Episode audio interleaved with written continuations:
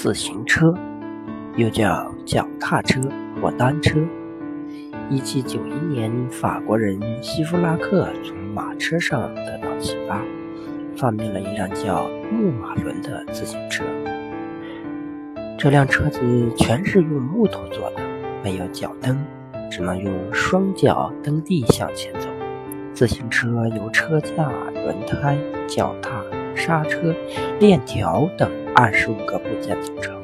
车架支撑车身，链条由转轴为车子提供向前的动力，刹车帮助车子停下来，车把负责转向，它们缺一不可。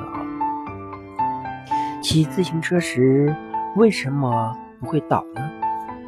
因为骑车时，人和自行车是一。当车子左停时，人会把它向右拉；车子右停时，人会把它朝左拉。人和车子达到了完美的平衡状态，所以它不会倒。自行车的尾灯，自行车的尾灯是红色的塑料反光镜，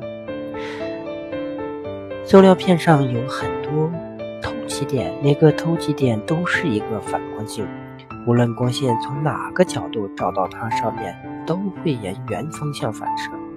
由于光的反射会把车灯、霓虹、漏灯等光源发出的光反射到司机眼里，司机看到前面骑自行车的人，从而避免交通事故。